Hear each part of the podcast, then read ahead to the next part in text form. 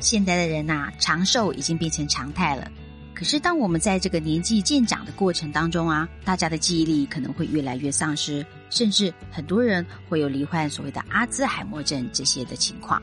目前呢，防止失智最佳的饮食，我们会建议大家吃麦德饮食，也就是 MID MID diet。那这是一种结合德叔饮食及地中海饮食而衍生出来的一种饮食形态。麦德饮食呢，目前是被认为能改善认知功能。减缓阿兹海默症病程的一个有效的一个饮食法。我们要预防这些失智症的问题，其实不只是饮食，我们可以在日常生活里面也多注意所谓的五多四少。所谓的五多是哪五多呢？就是我们要增加一些大脑保护的因子，包括多动脑啦、多运动、多跟社会有一些互动，还有就是多维持我们健康的体重，以及多均衡的饮食。所谓的多动脑，因为多动脑呢，可以刺激我们大脑功能的一些心智活动啊，或者是一些创造性的活动，罹患失智症的相对风险就会下降将近五成哦。例如呢，我们能够尽量保持好奇心啊，接触新的事物，参加一些课程活动啊，学习新知，或者呢，阅读书报啊、杂志，这些都是很好的，能够帮助我们脑部活动，能够降低我们失智风险的一些很好的方法。再来说到多运动，如果每个礼拜能够从事两次以上的运动，相对的来说，我们罹患失智症的风险也会下降将近六成。例如，我们可以多去走路啊、爬山、游泳、骑自行车啊、上上健身房啊，或做做柔软的体操、有氧运动、瑜伽，这些都是很好能够达到我们预防失智的，我们容易做到的运动。再来说到要多一些社会的互动。多参与一些社交的活动啊，其实失智症的相对风险可以下降将近四成。例如，可以参加同学会啊，或者一些公益社团的活动，或者是一些社区的活动，甚至宗教活动也不错哦。当当志工啊，或者是说能够跟一些好朋友打打小牌，这些也都是很好的一些呃跟朋友之间的互动。再来说到，就是要维持我们的理想体重。中年肥胖哦，也就是我们讲的 BMI 大于三十。所有的 BMI 大家应该很清楚，就是把我们的这个体重除以身高，用公尺、平方这样来计算出来的一个数值。那中年肥胖呢，就是指我们 BMI 大于三十这个数值。如果我们的 BMI 啊太高的时候，属于肥胖的状态的话，那我们阿兹海默症发生的相对风险会上升到三倍之多。那对于一些过重的人来说，BMI 是介于大概二十五到三十之间。如果呢是过重的体重的话，啊，阿兹海默症发生的一个相对风险也会提高两倍哦。但是如果老年人他过瘦，也就是 BMI 小于十八，其实失智症的风险也相对会提高的。所以呢，我们会建议老年人呢，呃，不宜过瘦。或者是过胖，我们希望呢，我们的 BMI 的一个体位呢，能够维持在十八点五到二十四之间，这样是最理想的哦。接下来第五个多啊，我们说到的就是要均衡饮食，我们六大类的食物都要均衡吃，而且要特别加强一些护脑的食物。至于哪些是护脑的食物呢？我们等一下呢会告诉大家。刚刚说的是五多，预防失智症还要做到四少。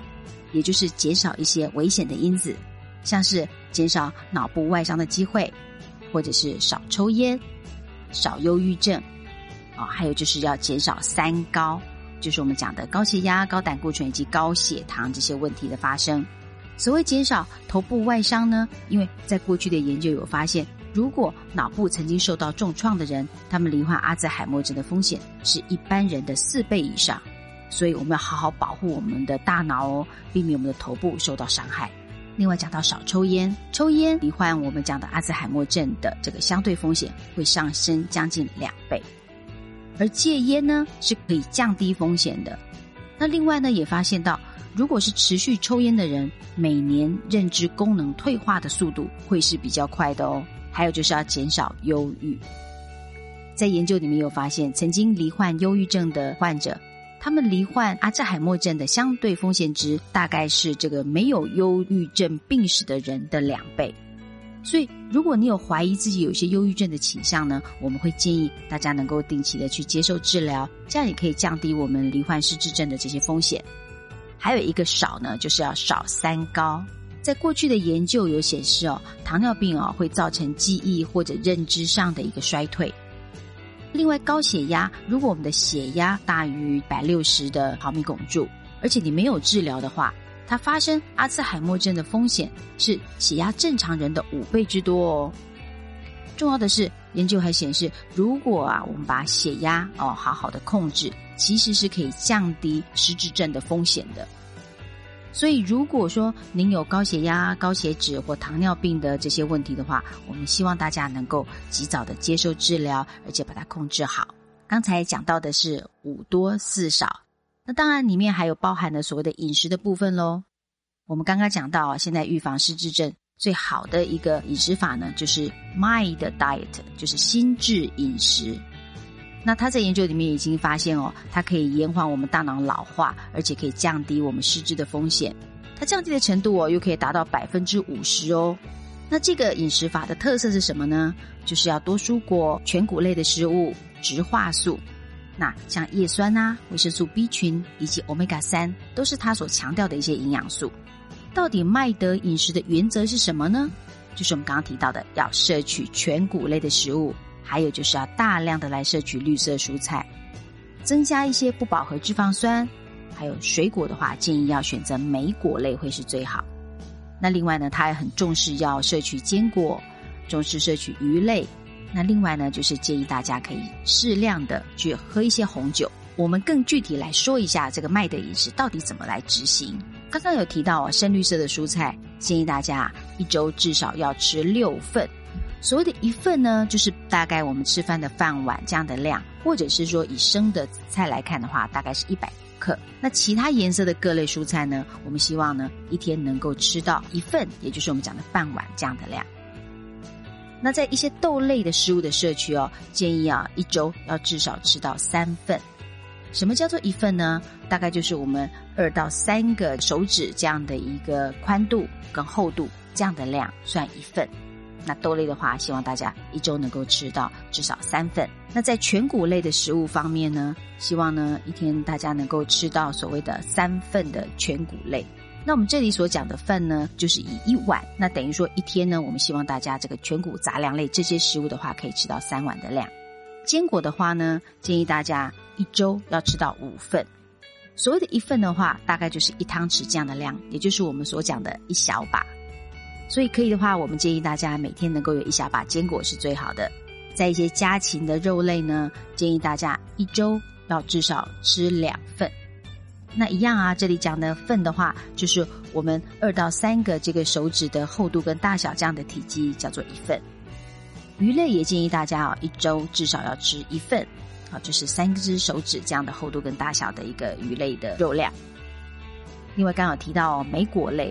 莓果类是在我们麦德饮食里面非常建议的水果。那莓果类的话，一周呢，呃，建议大家要吃到两份。那一份大概是七十五公克这样子的量。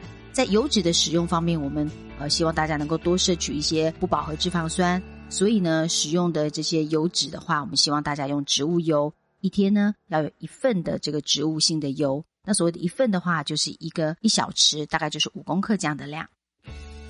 还有就是红酒。在麦德饮食里面呢，有建议大家一天呢能够有一小杯的红酒。所谓的一小杯呢，大概就是不超过一百二十 CC，就是我们大概红酒杯半杯这样的量。如果呢，我们能够好好的来遵循这些麦德饮食里面讲的这些内容，其实对我们的脑部会有很好的保护作用，也可以预防我们所担心的这个失智症的发生哦。你也可以试试看。